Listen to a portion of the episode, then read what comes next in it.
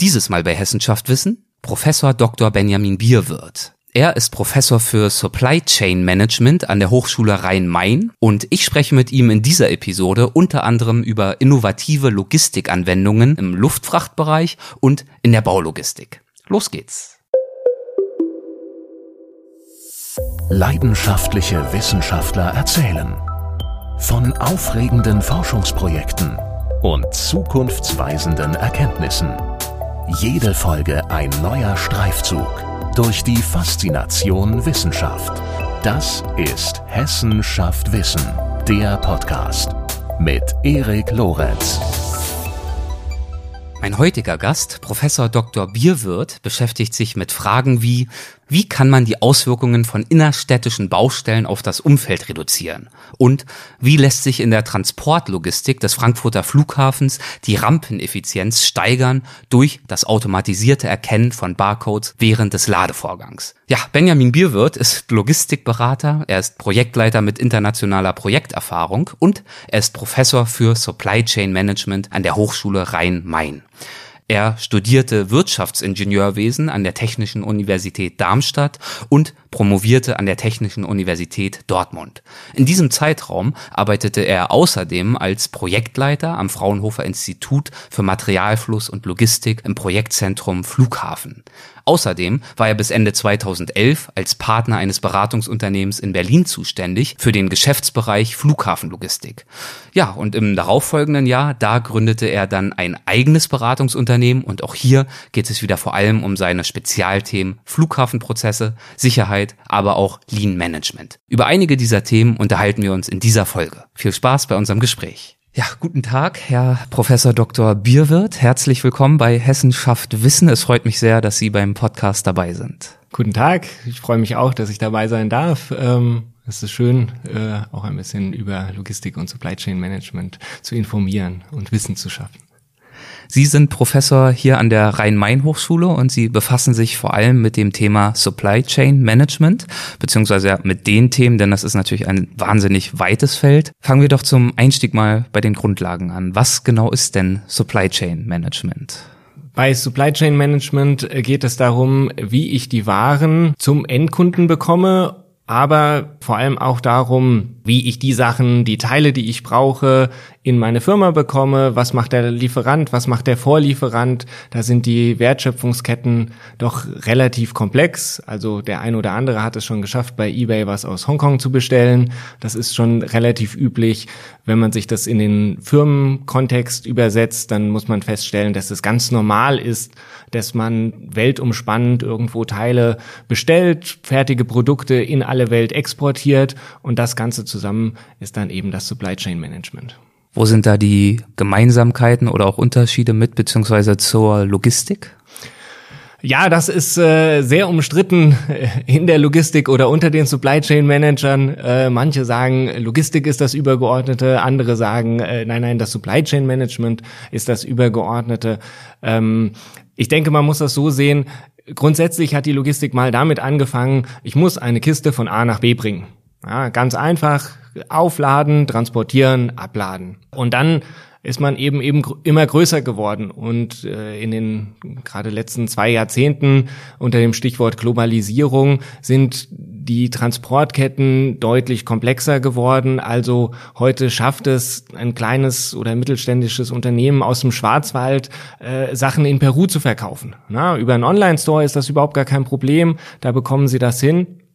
Aber das bedeutet natürlich auch, sie brauchen irgendeinen Partner in Peru, der dann tatsächlich äh, das ausliefert und das tut. Und zwischendrin haben sie noch Themen wie äh, Zollbestimmungen, Handels, andere handelsrechtliche Bedingungen, über die sie sich Gedanken machen müssen äh, die sie dann auch entsprechend zusammenfügen müssen. Und vielleicht auch ein ganz besonderer Aspekt, der jetzt Supply Chain Management äh, interessant macht, ist eben die Tatsache, dass wir heute viel dynamischer sind in unseren Einkaufsentscheidungen. Also wir werden äh, über die sozialen Medien entstehen ganz schnell Trends äh, und es gibt ganz schnell ein Abebben von Trends. Also was heute noch in war, äh, ist morgen vielleicht out und dementsprechend verändert sich dann auch äh, das Kaufverhalten der Kunden. Und darauf müssen die Unternehmen ganz schnell reagieren. Äh, und das stellt natürlich große Herausforderungen an die Unternehmen, das zu tun.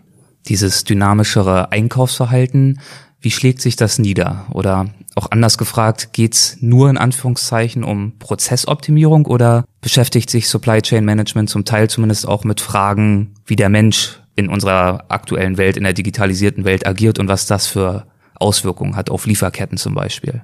Ja, also so, sowohl als auch. Jetzt aus der Kundenperspektive geht es darum, sie wollen ihre Produkte schnell haben. Sie wollen idealerweise vielleicht auch ein individualisiertes Produkt, also nicht alles gleich, aber das Individualisierte dann möglichst schnell oder in verschiedenen Facetten und darauf reagieren können. Also im Beispiel in der Modebranche äh, ist es vielleicht am extremsten.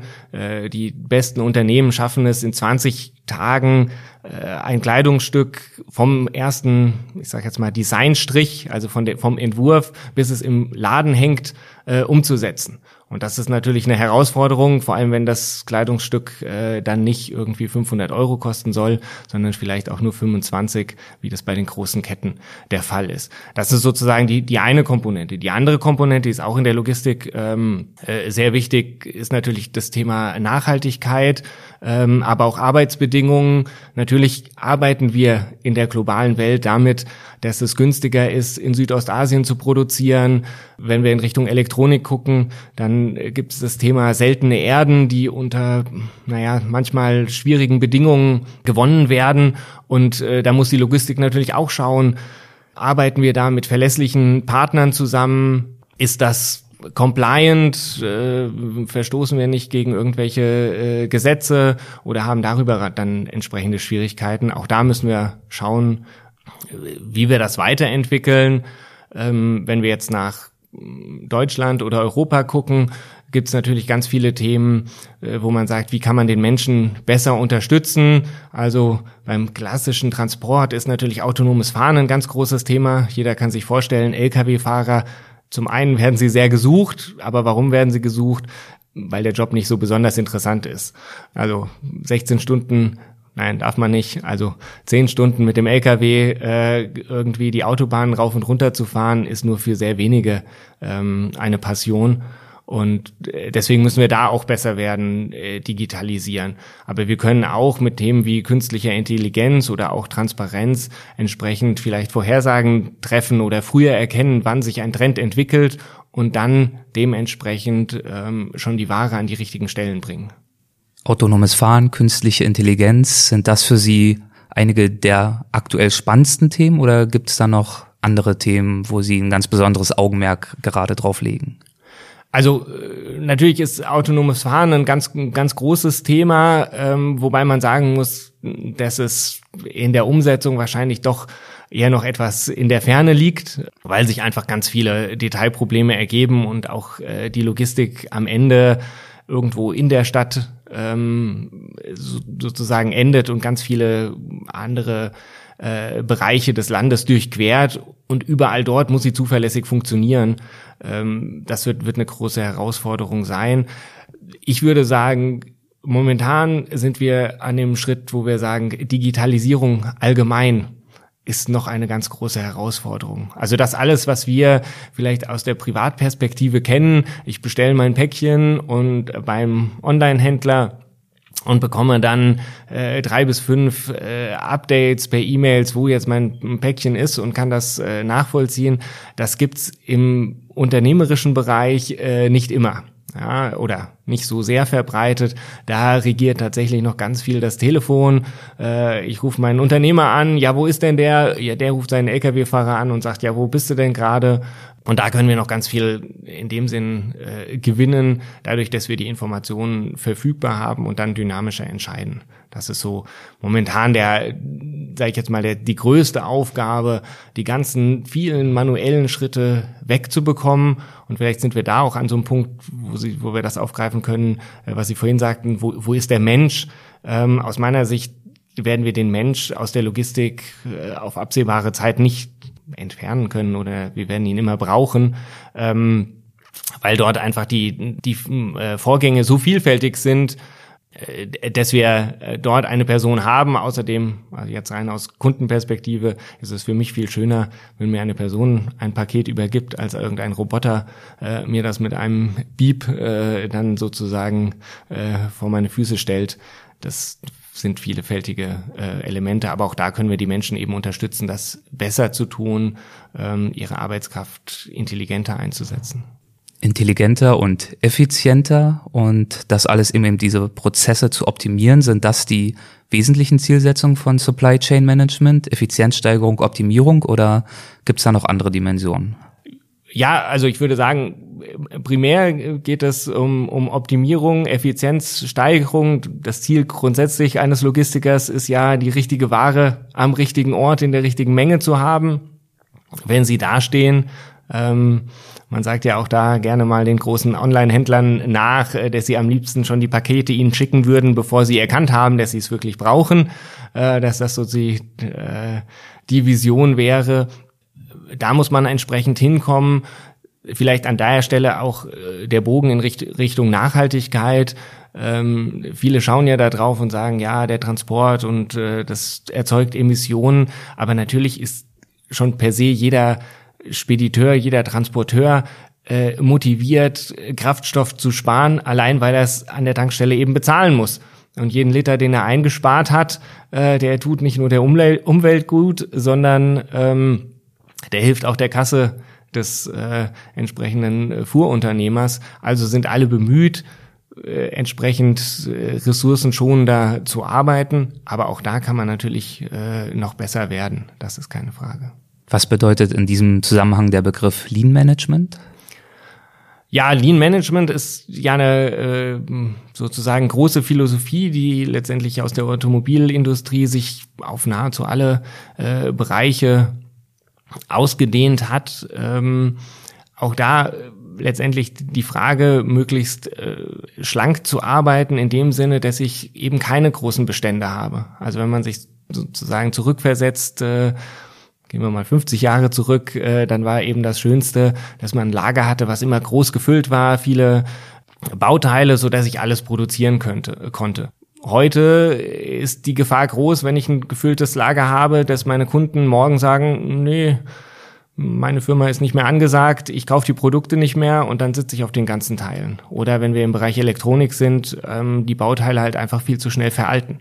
Ja, und äh, da sind wir auch gezwungen, entsprechend wenig Lagerhaltung zu betreiben und äh, stattdessen lieber schnell zu transportieren, um dann eben besser reagieren zu können. Das alles, das würde ich gerne einmal mit Ihnen veranschaulichen mit einem Ihrer Forschungsprojekte. Das heißt Smart Air Cargo Trailer. Erzählen Sie doch mal ein wenig von diesem Projekt. Also wie ist es aufgesetzt? Wer sind da die Projektpartner und vor allem worin besteht die Zielsetzung? Ja. Der Smart Air Cargo Trailer ähm, ist im Umfeld äh, des Flughafens aktiv. Äh, es geht darum, dass heutzutage Luftfrachtsendungen zuerst von einer Spedition gesammelt werden. Und diese Spedition übergibt dann äh, die gesammelten Sendungen äh, an eine Airline, beziehungsweise die Airline hat wiederum ein Unternehmen beauftragt, damit diese Ware so gesamtheitlich zu verpacken, dass sie in den, in den Flieger verladen werden kann. Also jeder von uns hat das wahrscheinlich schon mal gesehen am Flughafen, gibt diese silbernen Container, wo Gepäck drin ist. Da kann auch Fracht drin sein, ähm, gibt noch so ein paar andere Formen, aber das ist sozusagen die flugfertige Variante, so müssen die in den Flieger geladen werden. Und ähm, dieses Sammeln bei Spediteuren und das Flugfertigmachen findet in zwei unterschiedlichen Gebäuden statt. Und zwischen den Gebäuden äh, muss die Ware transportiert werden. Und das findet heute ganz klassisch mit einem großen LKW statt. Und dieser LKW fährt eben in Abhängigkeit von der Abflugszeit, muss aber dabei noch im Hinterkopf behalten, wie voll ist es denn gerade bei der Airline? Ja, also so wie wir jetzt alle zur Sommerzeit das Problem haben, na, wann bin ich am Airport? Wie lange muss ich warten, damit ich auch meinen Flug auf jeden Fall erwische? Wäre ja schlimm genug, wenn der Jahresurlaub deswegen ins äh, Wasser fällt, weil ich zu spät gekommen bin. So ist das bei der Fracht eben auch. Und äh, die Idee unseres äh, Smart Air Cargo Trailers ist es, dass wir die Ware erfassen, die flugfertig ist, die eingeladen wurde in den Trailer Und dann ein autonomes Fahrzeug, was die Abflugzeiten kennt, aber auch noch äh, mehr Parameter, dann einfach zur richtigen Zeit losfährt, so dass keine Person mehr heute gucken muss, ah, 9.30 Uhr geht der Flug, dann muss ich äh, um, weiß ich nicht, äh, 5.30 Uhr äh, losfahren, damit ich pünktlich bin. Ähm, und dadurch können wir diesen Prozess automatisieren, effizienter äh, darstellen und äh, schaffen neue Möglichkeiten und auch neue Transparenz äh, in der Transportkette. Dementsprechend sind auch in dem Projekt äh, beteiligt ein Luftfrachtabfertiger, also das ist das Unternehmen, was das für eine Airline tut, ein Spediteur und ein Unternehmen, was heute diesen äh, Transport entsprechend bewerkstelligt.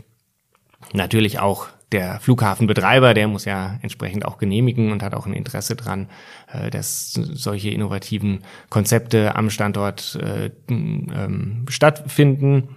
Ja, und sonst sind wir eben beteiligt von Forschungsseite die Hochschule Rhein-Main und das Fraunhofer Institut für Materialfluss und Logistik.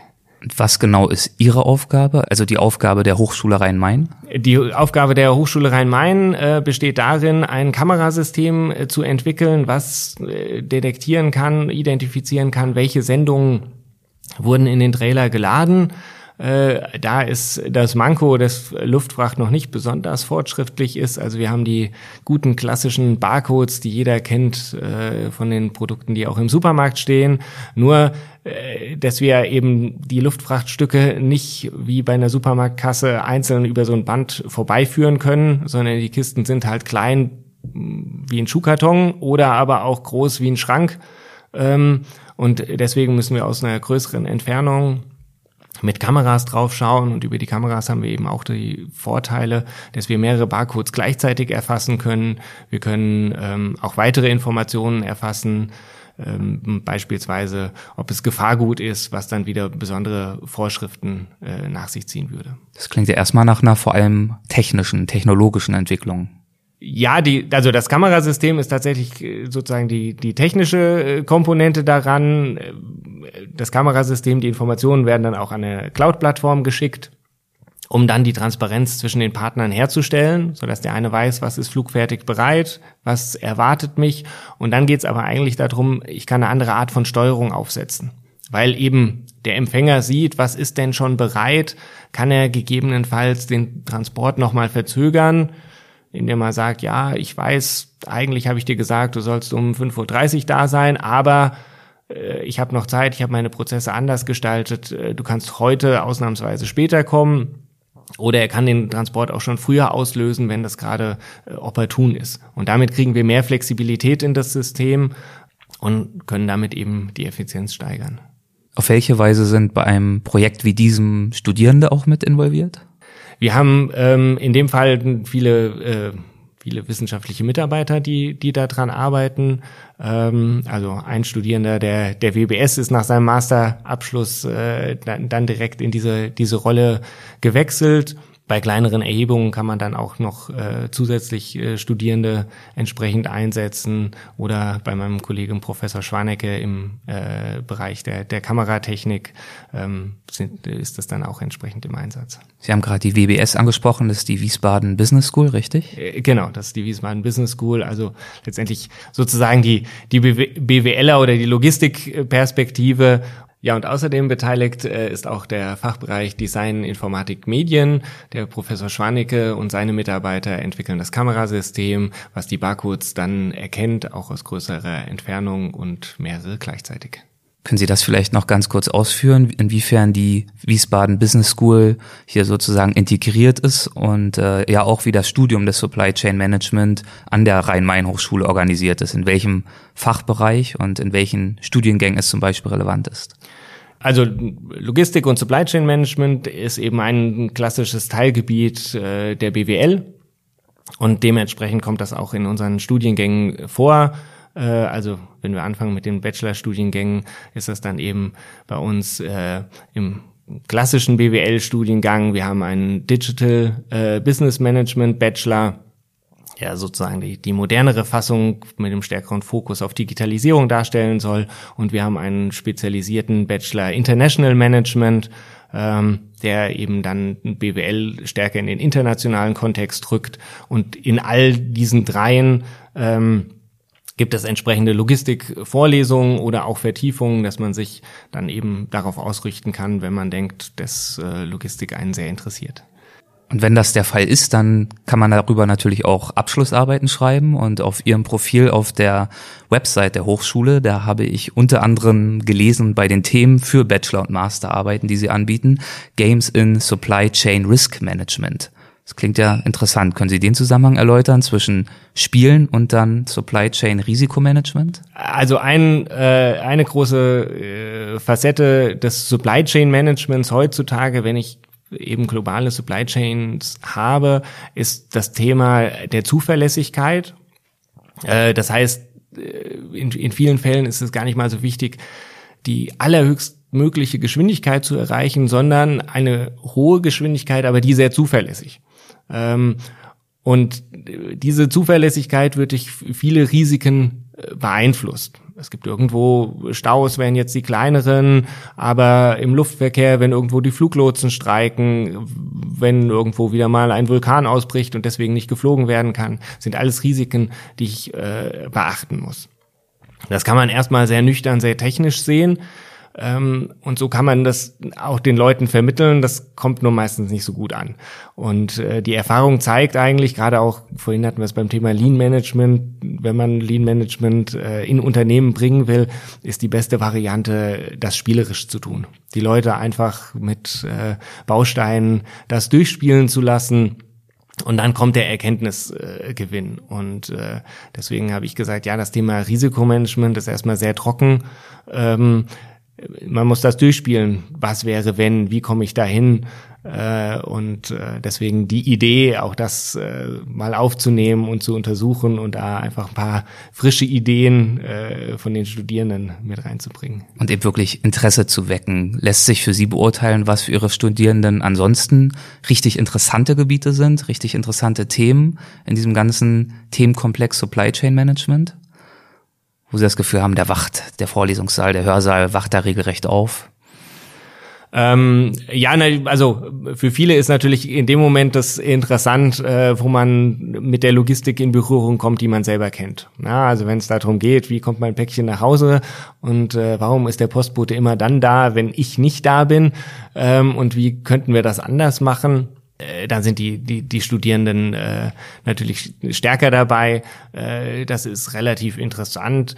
Äh, ich glaube, was man auch immer wieder äh, als interessantes Thema natürlich entdecken kann, ist alles rund um eine gewisse Notfalllogistik. Ja, also wenn ich äh, in Südamerika ein Bergwerksunglück war und irgendwelches äh, Equipment äh, aus Skandinavien dahin gebracht werden muss auf schnellstmöglichem Wege. Wie kann ich das bewerkstelligen? Was für Facetten sind das? Ähm, das macht natürlich Spaß, darüber nachzudenken. Äh, andere Dinge für, ich sage jetzt mal, eine Massenproduktion, die Bestände zu optimieren, ist finanziell interessant, ähm, aber vielleicht nicht für jeden. Und Sie haben ja auch Ihre ganz eigenen Interessensgebiete, zum Beispiel am Luftverkehr und an Luftfracht, haben wir auch gerade schon drüber gesprochen. Woher kommt denn das Interesse? Ja, ich äh, bin ja ursprünglich äh, Wirtschaftsingenieur mit sozusagen Bauhintergrund äh, und fand dann äh, Flughafen bauen äh, toll. Hab dann den Flughafen kennengelernt und äh, da dann festgestellt, ist die Kombination aus äh, ja, der Geschwindigkeit, also alles, was mit Luftfracht fliegt, hat doch eine gewisse Eilbedürftigkeit ähm, in Verbindung mit einer starken Dynamik. Also die Luftfrachtmärkte reagieren noch viel stärker als die Weltwirtschaft auf bestimmte Konjunkturlagen. Also man muss sich immer wieder anpassen und das Ganze natürlich mit einem internationalen Kontext. Also ich kann mich nicht so gut abstimmen, weil ich habe alle Kontinente dieser Erde äh, in meinem System und das System muss für alle funktionieren. Das macht es letztendlich sehr, sehr spannend, äh, dort zu arbeiten. Es ist ein dynamisches Wachstumsfeld, äh, bei dem man auch immer wieder noch äh, das eine oder andere entsprechend besser machen kann. Und dazu haben Sie auch promoviert, glaube ich. Genau, ich habe über das äh, Thema Luftfrachtsicherheit äh, promoviert, äh, weil zu meiner Zeit eben äh, die Passagiere schon äh, sozusagen sehr stark durchleuchtet wurden, äh, das Thema Sicherheit in der Luftfracht aber eher hinten dran stand, äh, weil so der klassische Terrorismusangriff eben über den Passagier kam und erst später hat man dann festgestellt, gut, äh, auch die Luftfracht wäre ein mögliches Risiko und das gilt es dann entsprechend auszuschließen. Erfahrung im Bereich Flughafenlogistik haben Sie dann in verschiedensten Bereichen und Funktionen gesammelt, unter anderem auch beim Fraunhofer Institut. Was haben Sie dort gemacht und was haben Sie sich von dort mitgenommen? Also am Fraunhofer Institut für Materialfluss und Logistik ähm, war ich auch schon am, am Flughafen äh, vor Ort. Ähm, wir haben sehr viele äh, Themen dort gemacht, also von der Planung einer Logistikhalle äh, über eben verschiedene Prozess Optimierung, äh, über Forschungsprojekte, wie man Luftfracht vielleicht auf, eine, auf die Bahn verlagern könnte, was sehr schwierig ist. Ähm, letztendlich, ich habe dort eben ja in gewisser Weise das, das Fable für die Wissenschaft auch entdeckt, aber an der Brücke eben äh, zur Wirtschaft anwendungsnah äh, zu agieren weil man doch die äh, realen Probleme dann lösen muss mit oftmals sehr kleinen, sehr banalen Problemen und vielleicht vielen äh, ganz natürlichen Defiziten, ähm, so dass man nicht das allerbeste Optimierungsmodell ansetzen kann, was es theoretisch möglicherweise gibt. Sie hatten gerade schon das Thema Sicherheit angesprochen im Bereich der äh, Luftfrachttransportkette. Und äh, mit dem Thema haben sie sich auf verschiedene Art und Weise auseinandergesetzt, haben da Expertise gesammelt und sind aufgrund dieser Expertise ja auch als Experte für die Europäische Kommission in Erscheinung getreten, haben da gearbeitet im Bereich äh, Luftsicherheit und auch Flughafenprozesse.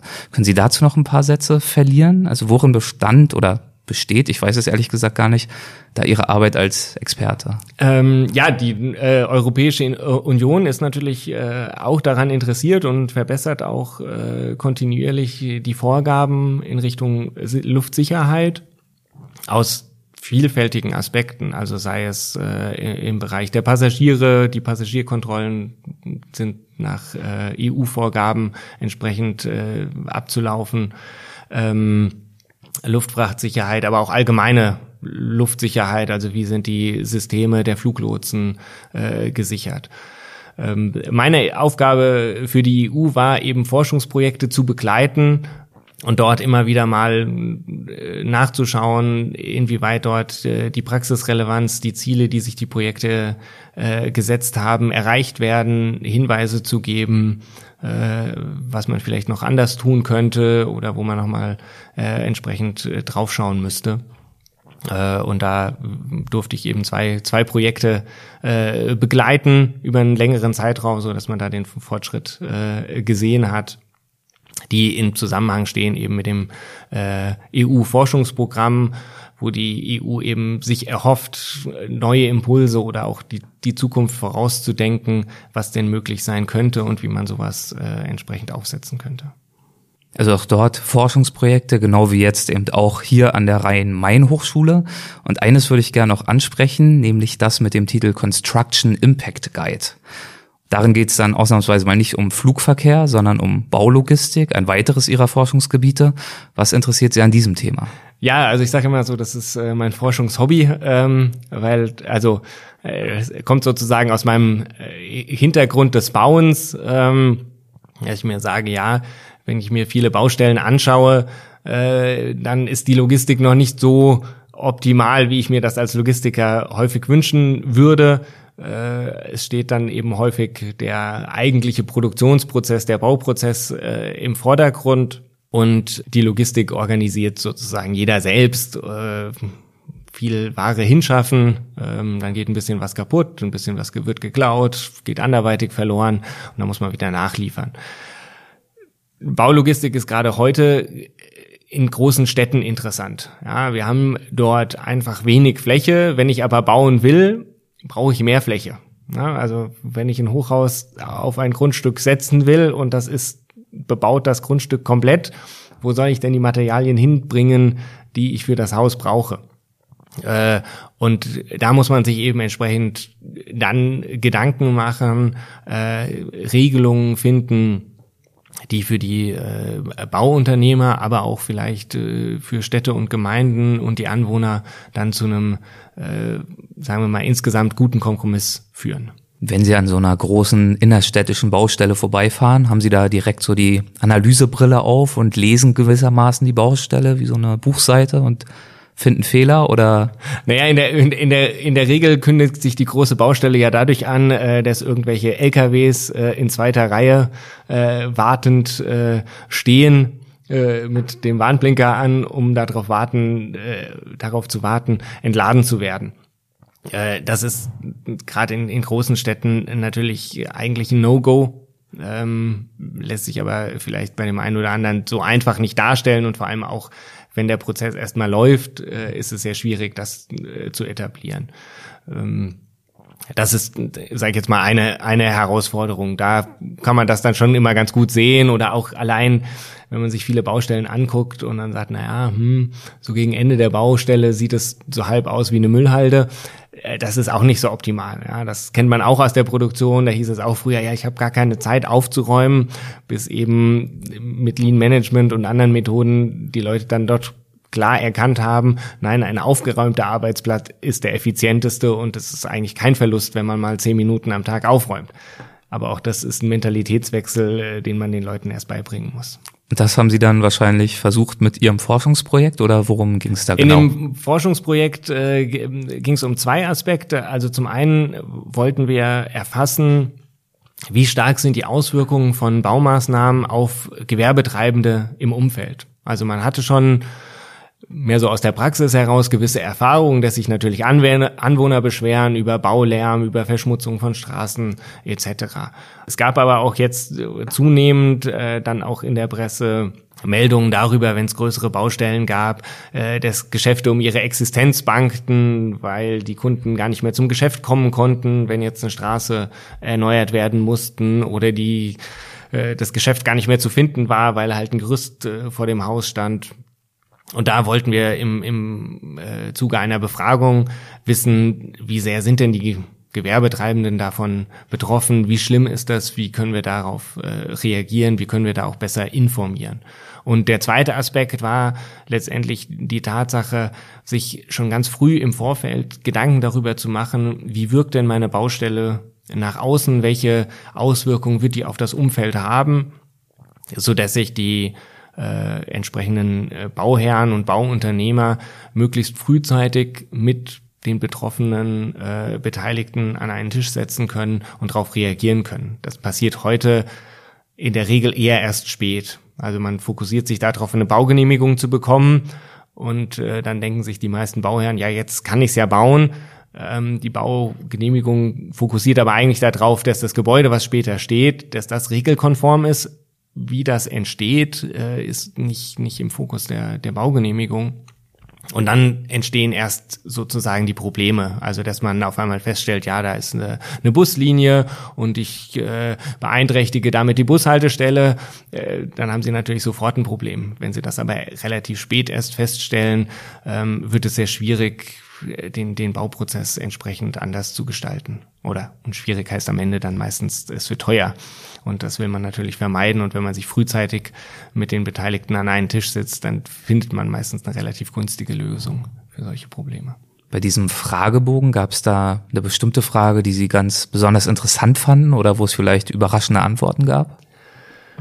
Ähm, interessant ist natürlich immer die, die Frage danach, äh, wann werde ich informiert und in welchem Detailgrad werde ich über ein Bauvorhaben informiert, äh, wo man letztendlich auf ein Dilemma stößt, was sich nicht lösen lässt. Ne? Weil am liebsten hätte jeder gerne eine taggenaue, möglichst detaillierte Information zu einem Bauvorhaben zwei Jahre im Voraus. Wenn man aber weiß, dass Bauen draußen stattfindet äh, und letztendlich sich alle Sachen unter der Erde, in der Erde, im Gebäude doch ein bisschen anders darstellen, dann weiß man eben, dass man es nicht so perfekt planen kann, so dass man eher mit kleineren äh, Informationsschritten vorangehen muss, ähm, um die Leute informiert zu halten und immer wieder darauf aufmerksam zu machen. Die andere Facette, was vielleicht auch noch ganz interessant ist, was klar wurde in dem Projekt, ist, dass wir heutzutage gerade eben in den Städten die Thematik haben, dass mehrere kleine Baustellen mit kleinen, sag ich jetzt mal, Beeinträchtigungen in Bezug auf den Verkehr, auf Gehwege etc. zusammen dann wiederum dazu führen können, dass wir ein Problem kreieren. Was für den einzelnen Bauherrn natürlich auch ungünstig ist äh, und auch vielleicht im Einzelnen nicht nachvollziehbar ist. Was aber dann eben wichtig ist, äh, dass man sich dort dann entsprechend abstimmt, um zu schauen, wie, wie kann man diese ganz kleinen Dinge dennoch äh, besser gestalten. Okay, das heißt, es gab eine natürlich Auswertung des Fragebogens, aber als Ergebnis des Projekts gab es ja noch etwas anderes. Ja, also letztendlich das Ergebnis des Projekts ist sozusagen dieser Fragebogen, den ähm, interessierte Bauherren, aber auch äh, entsprechende Behörden, die sozusagen in der in der Genehmigung tätig sind, nutzen können, um dort relativ frühzeitig eine Indikation zu bekommen, ist dieses Bauvorhaben problemlos, Beispielsweise ein Familienhaus im Neubaugebiet, da brauchen wir nicht über Baulogistik zu reden.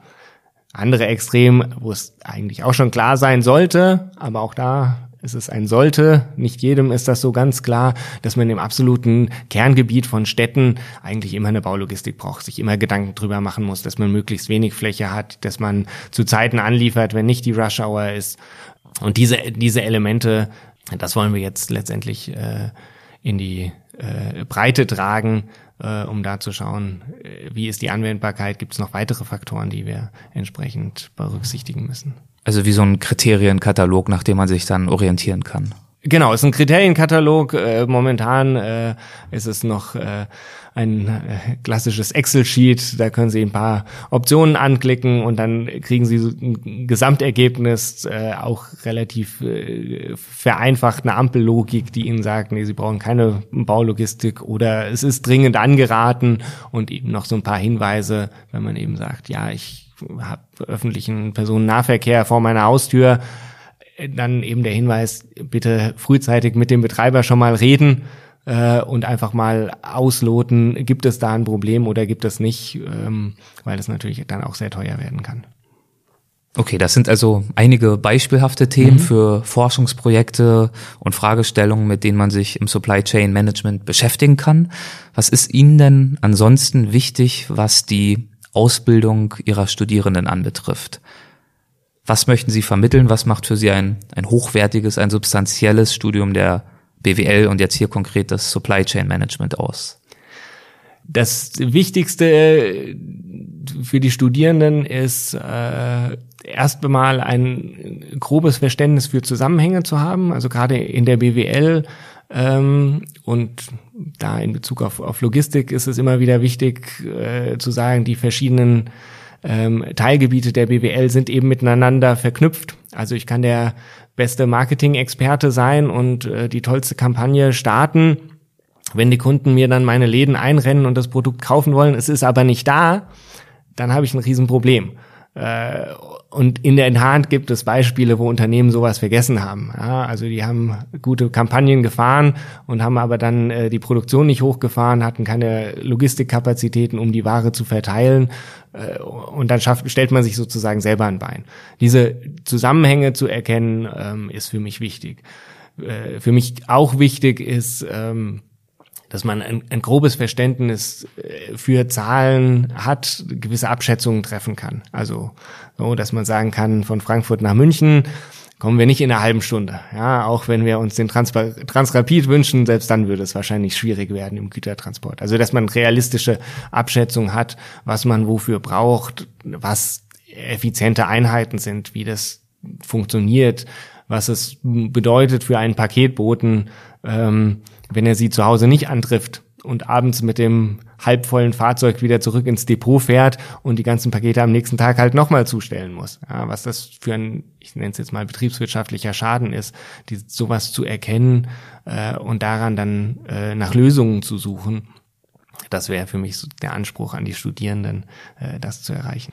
Dann würde ich gern abschließend zu einer Rubrik kommen, die haben wir in jeder Folge. Das sind die sogenannten Halbsätze. Das bedeutet, ich würde Ihnen einen Halbsatz vorgeben mit Ihrem Einverständnis. Ja. Und wir würden schauen, was Ihnen dazu einfällt, ob Ihnen dazu was einfällt. Muss auch kein Halbsatz sein, kann mhm. so knapp oder ausführlich sein, wie Sie mögen. Okay. Am Supply Chain Management insgesamt begeistert mich die Notwendigkeit, verschiedene Partner zusammenzubringen und einen Kompromiss zu finden, der die Gesamtheit optimiert, wo aber vielleicht der eine oder andere eben ein Stück zurückstecken muss. Das heißt, es ist oft auch ein politisches Thema oder eher eine, eine strategische Abwägung oder was meinen Sie damit genau? Ja, Sie müssen halt äh, schauen, nicht kann nicht jeder Einzelne sich optimieren, sondern ich muss einen guten Kompromiss finden. Also ich nehme jetzt das äh, Beispiel Anlieferung äh, Ihres Ladens. Äh, Sie wollen, dass der Laden äh, um Viertel vor zehn beliefert wird, weil Sie um zehn Uhr aufmachen. Äh, das ist total gut wenn Sie nach Wiesbaden reinfahren äh, und um halb zehn reinfahren wollen oder nehmen wir es ein bisschen früher, dann stehen Sie mitten in der Rush Hour. Das ist für den Transporteur erstmal nicht so gut. Das heißt, der steht im Stau. Das ist definitiv ineffizient. Und jetzt ist die Abwägung dann im Supply Chain Management äh, zu schauen, was ist denn jetzt die günstigere Lösung? Vielleicht morgens um 6 Uhr anliefern, das äh, in einen verschlossenen Schrank die Ware übergeben und dann kann ich es mir immer noch um Viertel vor zehn rausholen. Dann haben beide Partner äh, eine Verbesserung erzielt. Äh, ich muss da aber eine Kompromisslösung finden.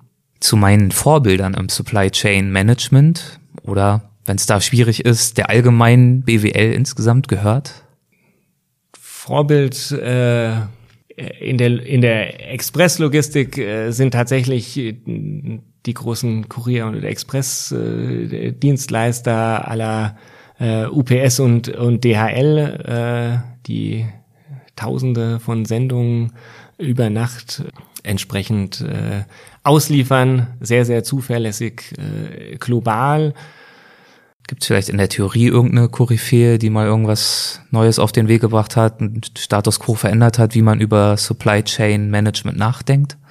Ja, also es gibt äh, viele äh, große, auch auch äh, sage ich jetzt mal deutsche Vordenker in der Logistik, äh, angefangen bei Professor Vohl ähm, äh, TU Darmstadt, über den Professor Hünemann, der es äh, in Dortmund eher aus der technischen Perspektive betrachtet hat, ähm, oder auch die, die TU Berlin äh, mit dem Professor Baumgarten, die das äh, äh, nach vorne gebracht hat und damit eigentlich das Themenfeld Logistik überhaupt sagen wir mal, erst kreiert haben. Ja, also früher war es einfach eine Notwendigkeit, zwischen Maschine A und B äh, Ware zu bewegen. Darüber nachzudenken, war für die meisten Ingenieure eher banal. Äh, heute ist es aber so, dass man vielleicht eher die Fabrik nach logistischen Kriterien ausrichtet äh, und dann die Maschinen entsprechend designt. Die Arbeit an der Hochschule Rhein-Main ist für mich wunderbar, weil die Studierenden immer wieder erfrischende Fragen stellen und auch das altbekannte Wissen, was man vielleicht äh, schon vielfach vorgetragen haben, hinterfragen und oftmals auch sozusagen in einer neuartigen Form hinterfragen, so dass man selbst immer wieder herausgefordert wird äh, und nochmal kurz nachdenken muss, ja, warum war das denn so? Äh, und das äh, freut mich dann doch immer wieder. Als beruflichen Erfolg definiere ich für mich?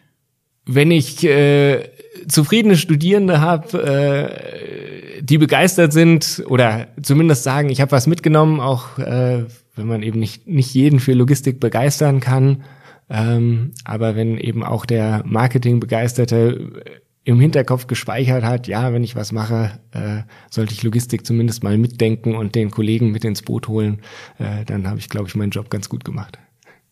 Meinen Studierenden gebe ich häufig den Rat. Bilden Sie sich eine Meinung. Äh, also ich frage äh, gern nach, wie würden Sie das entscheiden und äh, der BWL-Student, glaube ich, in der Regel träumt davon, ein Manager zu sein und dann muss er irgendwas entscheiden und äh, dann muss man sich eine Meinung dazu bilden. Zwei noch, gleich geschafft.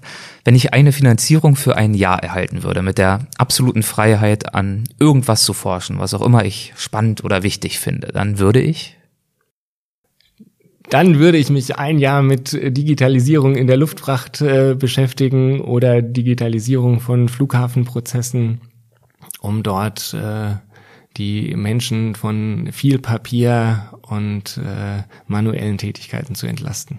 Für die Zukunft sehe ich die spannendsten Forschungs- und oder Tätigkeitsfelder im Supply Chain Management in der Kombination des Menschen in den digitalen Prozessen, so dass man die Flexibilität und das Denken und die Kreativität der Menschen nutzen kann ähm, und sie andererseits durch Digitalisierung eben von mehr oder weniger sinnlosen, einfachen dokumentarischen Prozessen entlasten kann. Gelingt es Ihnen schon, dieses Thema der Digitalisierung hier auch an der Hochschule in der Lehre mit zu berücksichtigen? Ja, noch nicht so ganz, wie ich mir das äh, eigentlich vorstelle. Es ist ja auch immer so eine, äh, gehören ja immer zwei Parteien dazu, die es auch entsprechend nutzen müssen. Ähm, aber ich glaube auch da, oder ich hoffe, dass äh, in spätestens zehn Jahren das vielleicht ganz anders aussieht. Ähm, also dass man sich die Grundlagen tatsächlich äh, äh, über Videos äh, letztendlich selbst beibringt und äh, lieber mit dem Professor in den Diskurs geht. Ich weiß allerdings aus eigenen Online-Schulungen, dass das auch seine Herausforderungen mit sich bringt und auch nicht ganz einfach ist und dass es vielleicht dann doch ein Vorteil ist, auch ganz klassisch eine Vorlesung zu haben, wo man da fragen kann, wenn der Professor was erzählt. Ähm, das hat auch schon so seine Vorteile. Wunderbar, Herr Professor Dr. Bierwirt, ich danke Ihnen herzlich für die Zeit und für das Gespräch. Vielen, vielen Dank dafür. Danke auch, hat mir Spaß gemacht. Hessen schafft Wissen, der Podcast.